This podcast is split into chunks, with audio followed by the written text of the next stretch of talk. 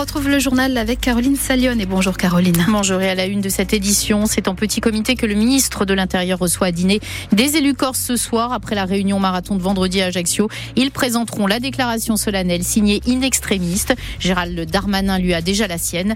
Dans ce journal, nous entendrons également que les maires veulent aussi peser dans ce processus. Et puis Michel Castellani, député de la Haute-Corse, qui n'est pas convié à ce dîner parisien ce soir, est l'invité de ce journal. Nous irons faire un tour également au Salon de l'Agriculture à Paris où le stand de la Corse de 500 mètres carrés a été inauguré en fin de matinée.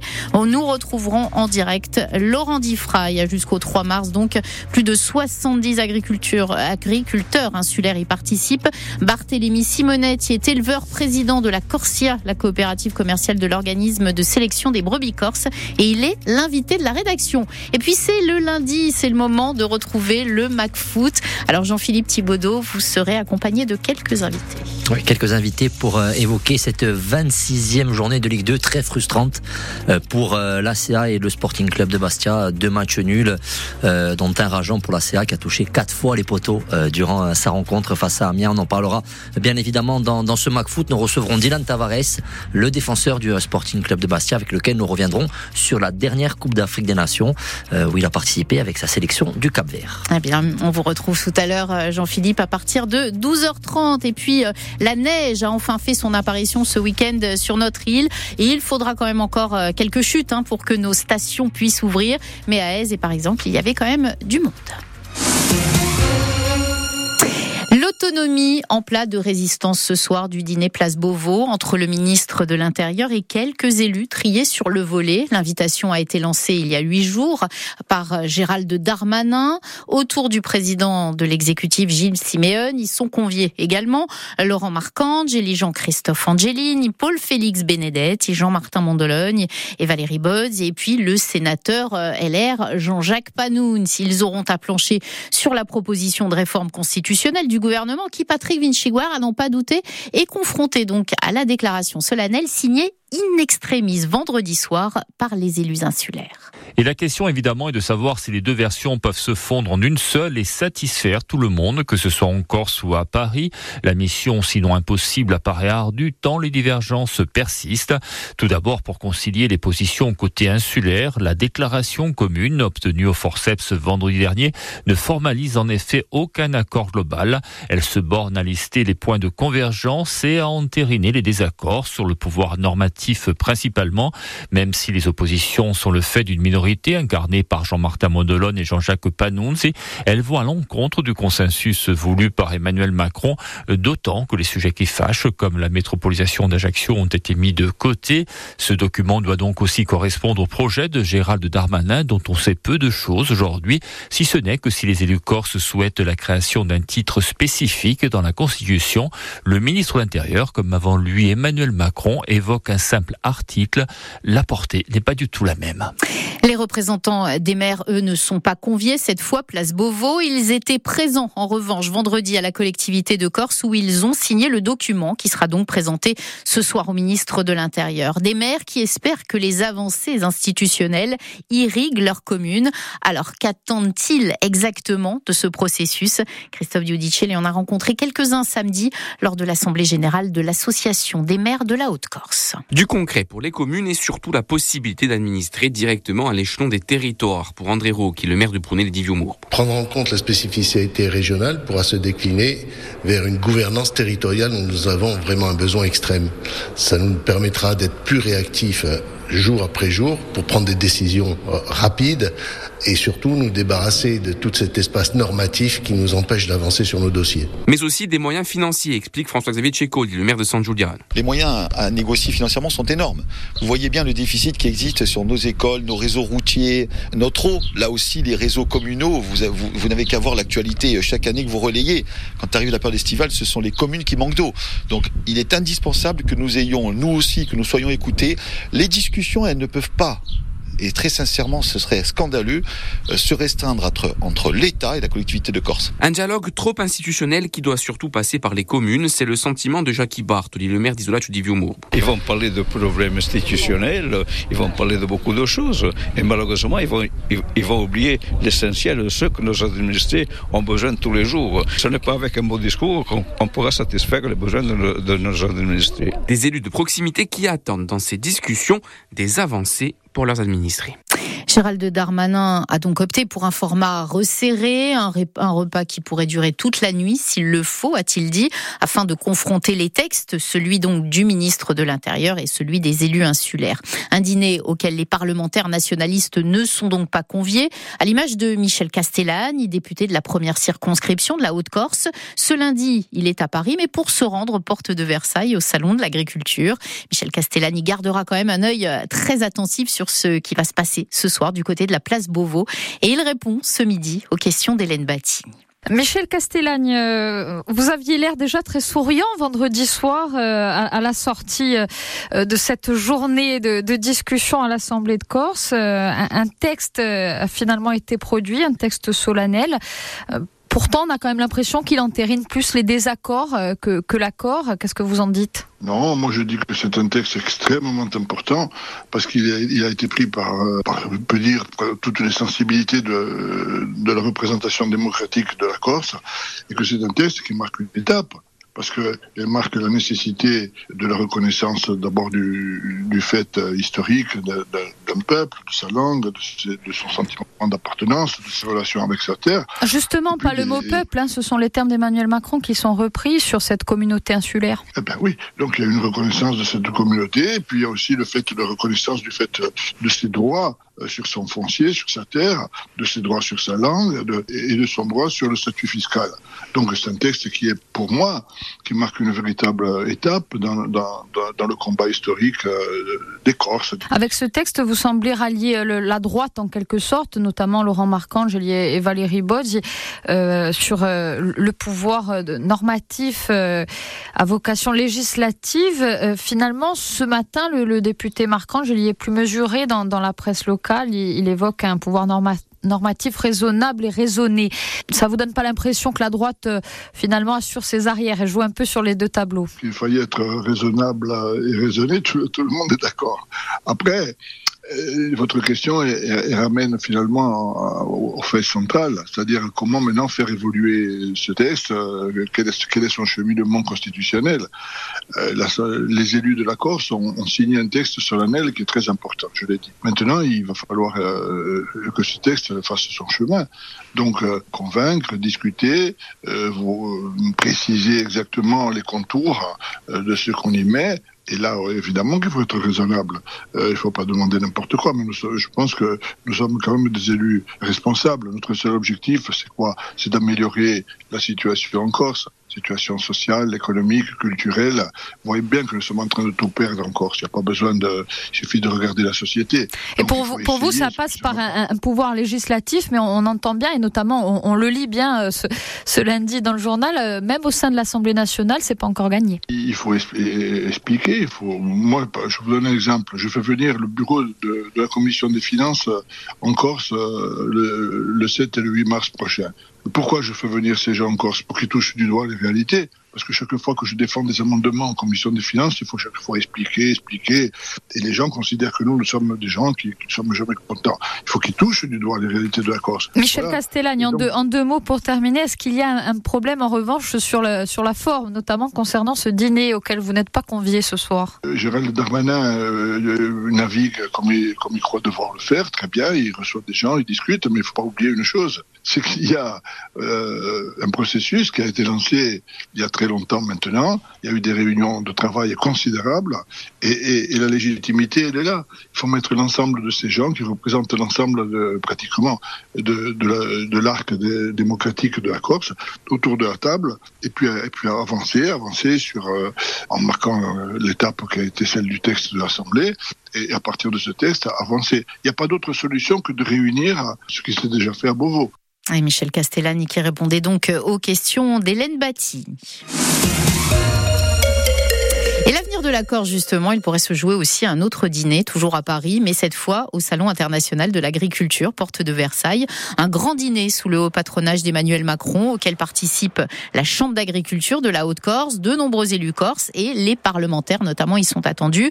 Le président de la République pourrait même également y assister. C'est d'ailleurs en cette fin de matinée que le village corse a été inauguré. 500 mètres carrés, donc situé dans le pavillon 3 de Paris Expo. Laurent Diffray, vous êtes sur place pour nous. Bonjour. Bonjour. Et vous avez assisté donc à cette inauguration grande pompe dans une ambiance bruyante, hein, on l'entend derrière vous, mais plutôt détendue, Laurent.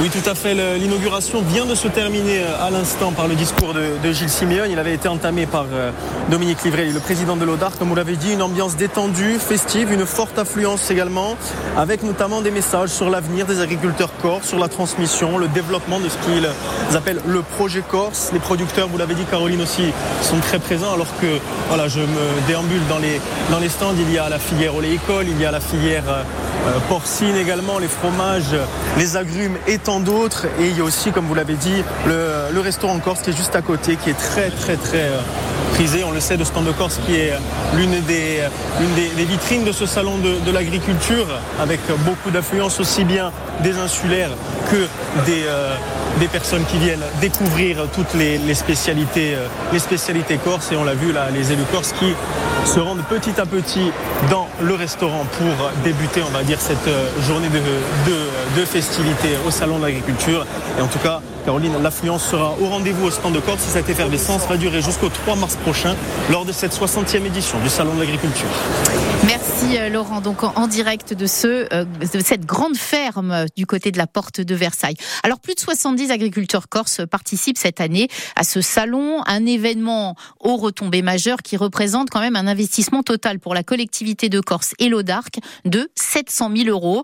Une édition 2024 qui se déroule quand même sur fond, il ne faut pas l'oublier, de crise agricole et d'interrogation pour certains agriculteurs. Roland Frias. Pour Johanna Barazzoli, éleveuse caprina au le rendez-vous du Salon international de l'agriculture reste capital. Ça permet de valoriser nos produits au mieux, même si on n'a pas de soucis ici. Hein. Mais bon, c'est la vitrine de la Corse. Hein. Après, ça serait dommage que la région Corse ne soit pas au salon de l'agriculture. Malgré tous les problèmes qu'on a en ce moment au quotidien, ça fait toujours plaisir de monter sur Paris et de faire découvrir notre production, nos savoir-faire et surtout nos valeurs. S'il mise beaucoup sur ce déplacement à Paris, Charles Agostini, producteur de noisettes et confiseur à San Giuliano, s'interroge néanmoins cette année sur l'emplacement du village corse. Je trouve que d'année en année, euh, ça se dégrade. C'est-à-dire C'est quand même la huitième année que nous faisons le salon de l'agriculture et tous les ans, nous sommes très très mal placés. À l'opposé du parc des 18 hectares, nous sommes complètement au bout, collés au restaurant. Donc pour travailler, c'est un peu dur, quoi. De son côté, Nelly Lazzarini, présidente de la Sojuka Jugaza, ne sera pas de la partie.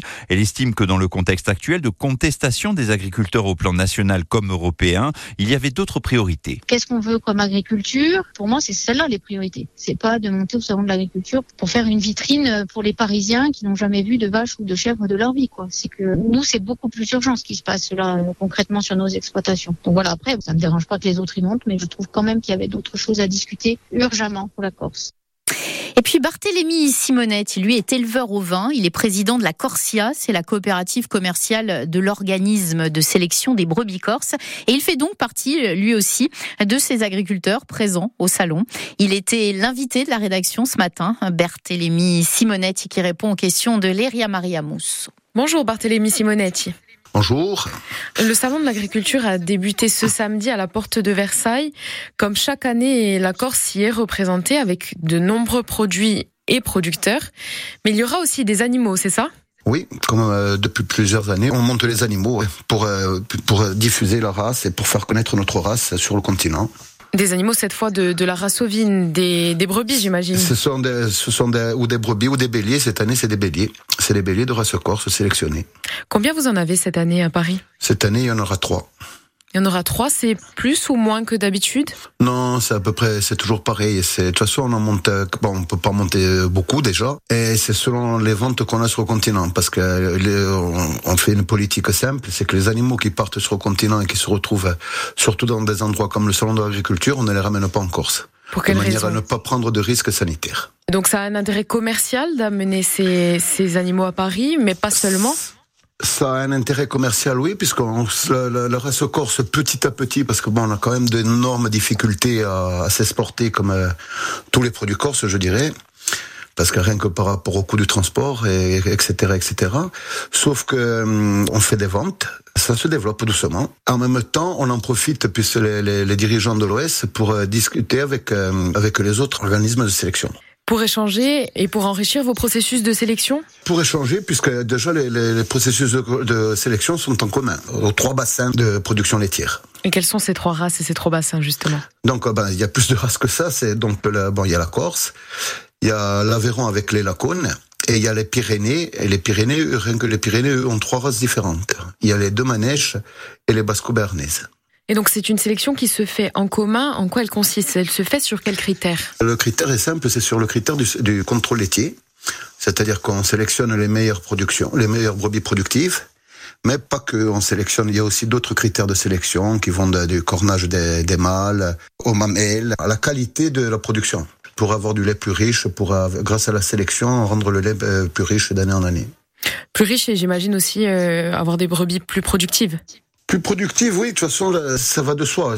On garde que les meilleurs, donc euh, tous les ans, la sélection augmente, leur production laitière augmente légèrement, mais ça augmente d'année en année, de, de, génération en génération. En moyenne, euh, combien elle produit une, une brebis qui fait partie de cette sélection par an?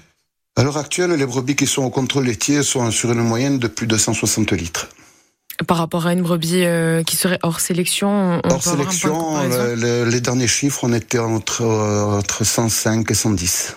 Donc il y a une, une nette euh, différence. Et oui. qu'est-ce qu'elle a de particulier cette euh, cette race ovine corse? Qu'est-ce qu'elles ont de, de spécifique Alors, nos brebis? La race ovine corse, déjà, il faut savoir que c'est la seule brebis laitière française, vraiment laitière. C'est des petits gabarits, elles sont très rustiques et bien sûr euh, très bien adaptées à notre à notre région et à notre climat. Oui, parce qu'il faut préciser qu'ici on ne fait pas de, de, brebis à viande, sauf pour les, les agneaux, on consomme. Il n'y a les que les agneaux de lait, mais oui, c'est des agneaux de lait, c'est pas des, des animaux de viande, quoi.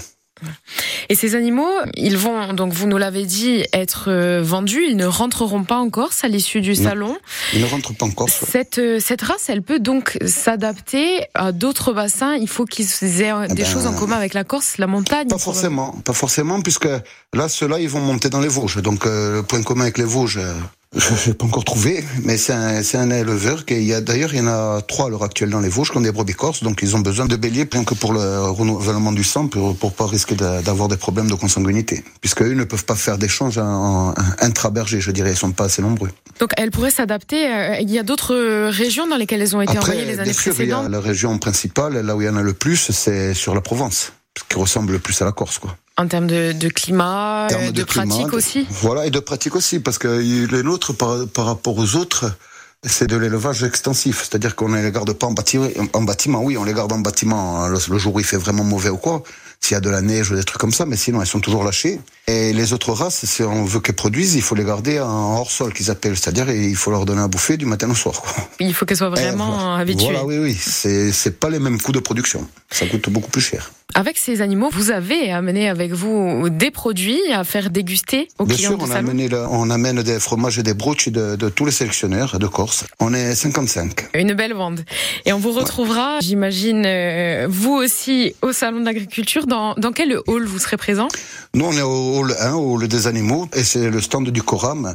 Le Coram, c'est le comité de- de- des races de massifs qui représente tout- tous les massifs français. et dont fait partie l'OS. On fait partie le voilà. Donc on vous retrouvera écouter avec plaisir dans le hall 1 et on vous souhaite en attendant un très bon Salon de l'Agriculture. Merci beaucoup Barthélémy Merci. Simonetti. Voilà, éleveur au vin et président de la Corsia, la coopérative commerciale de l'organisme de sélection des brebis corses. Interview à retrouver quand vous voulez sur Bleu RCFM. Ce ne sera pas obligatoire, mais il sera désormais possible de porter plainte en visioconférence. C'était jusqu'à présent une expérimentation menée dans la Sarthe et dans plusieurs villes des Yvelines. Le dispositif va être progressivement étendu dès aujourd'hui au reste du pays pour un déploiement total d'ici à l'automne. Alors Cyril Ardo, concrètement, comment ça va se passer? Il faut d'abord prendre rendez-vous sur le site masécurité.intérieur.gouv.fr. Plusieurs créneaux sont proposés puis au moment choisi, vous allez vous connecter avec un policier. Vous le voyez à l'écran, lui aussi vous voit. Il faudra simplement vous assurer que votre webcam, votre micro et votre connexion Internet soient de suffisamment bonne qualité. À la fin, un procès verbal vous est envoyé par voie dématérialisée et vous serez peut-être reconvoqué si l'enquête le nécessite. C'est évidemment gratuit et on peut utiliser les plaintes en visio pour tout type d'infraction selon le gouvernement. Violence, menaces, vol, escroquerie ou discrimination par exemple. En revanche, dans le cas de violence ou d'atteinte sexuelle, l'audition dans un commissariat ou une gendarmerie reste obligatoire. L'objectif, c'est bien de désengorger l'accueil dans les commissariats, mais aussi de permettre aux victimes d'être un peu plus apaisées puisqu'elles seront chez elles. Autre mesure, la généralisation des plaintes en ligne qui permet de décrire par écrit les faits, de l'envoyer aux autorités via Internet. Le dispositif a été testé en Gironde. Il va être étendu euh, d'ici l'été à tout le pays. En revanche, contrairement aux visioplaintes, seules les affaires les plus simples sont concernées. Vol, vandalisme, escroquerie. Et uniquement quand vous portez plainte contre X. Allez, direction la montagne à présent. L'hiver a été plutôt doux et sec. Mais en cette fin février, il reprend un petit peu de la vigueur. Les températures ont baissé, la pluie a fait son retour et c'est surtout la neige qui s'est enfin invitée en montagne. À partir de 1600 mètres, ce sont entre 5 et 10 cm de poudreuse qui recouvrent le sol. Peut-être une fausse joie pour certains, car les remontées mécaniques, les pistes des stations ne sont toujours pas ouvertes, faute d'un manteau neigeux assez important sur la durée. Malgré tout, à la station du Val d'Aise et sur les hauteurs de Basté, certains n'ont pas hésité à dévaler les pentes en luge. Le reportage d'Alexandre Anthony. La magie de la neige finit par arriver en cette fin de février. Au bord des pistes, Tatiana ne s'attendait pas à la voir cet hiver. Inespéré, j'ai envie de dire. J'y suis passée en plus euh, la semaine dernière, il n'y avait pas autant de neige et là, là c'est le paradis, c'est merveilleux. Et puis il y a la fraîcheur qui va avec. Pour passer une bonne journée, raquettes, pelle à neige et les luges sont de rigueur. C'est aussi un bon moyen de faire profiter les enfants ce début de vacances, selon Vanessa, une mère de famille. Pour, euh, pour faire sortir les enfants et sortir un peu les luges le, plein air euh, et, bien fatiguer les enfants pour bien dormir ce soir. En revanche, le chalet pour effectuer le traditionnel spuntino est clos, une chose que regrette Olivier. Malheureusement, aucune infrastructure n'est ouverte, même pas pour boire un café, ça c'est dommage. Peut-être qu'un café, de quoi accueillir les gens pour pique-niquer ou pour manger un morceau sur place, attends, je... ça doit pas être trop compliqué. Et certains n'ont pas cherché les complications. Doumé et sa bande d'amis se sont réunis dans la neige autour de Grillade. Complètement, barbecue euh, en plein milieu de la neige, tout simplement, côtelettes, euh, merguez, saucisses voilà, entre copains. Un peu plus de soleil serait été bien, c'est un peu couvert, mais pas besoin de plus. Un temps qui se couvre et qui ne sera pas apte à la pratique d'activité. La Corse est en vigilance jaune pour le risque d'avalanche. Classé 3 sur 5, il est déconseillé de s'aventurer sur les massifs. Et soyez prudents, hein. aujourd'hui la limite pluie neige est à 2000 mètres, mais elle pourrait très vite s'abaisser autour des 1500 mètres en fin d'après-midi retrouver Marie Latino à présent, Marie Latino musicale aujourd'hui, après avoir repris plusieurs chants langue corse, le dernier en date étant le Dio Isalberegine. La chanteuse libanaise Pascal Ogeil propose cette fois une création sur une musique de Bruno, Bruno Sousigne, des paroles d'Alain Di Meglio, qui, euh, de retour du Liban, prenait la plume avec euh, Jérôme Sousigne. Pascal Ogeil présente donc ce titre qui s'appelle Cédrus Libani. On va au Liban dans Marée Latine avec Pascal Ogeil. Bonjour. Bonjour Jérôme. Il est des arbres qui sont les cèdres du Liban qui ont inspiré notamment Alain Dimé pour les textes et Bruno Sauzigne pour la musique et la voix c'est la vôtre. Ça donne euh, Cédrus Libani. Comment est né ce projet Pascal Ogeil Depuis un an précisément, il y a eu euh, la signature du jumelage, le double du jumelage entre Boniface et Biblos et entre euh, le parc naturel régional et les cèdres du Chouf, la biosphère naturelle des cèdres du Chouf. Quand on parle de la beauté, de la beauté céleste de, des arbres, de nos arbres de Corse, euh, des arbres du Liban, qui atteignent les cimes, tout ça, c'est pour atteindre euh, des cimes de paix, on peut imaginer? Tout à fait, tout à fait. L'ironie du sort, Jérôme, c'est que le texte a été écrit depuis un an.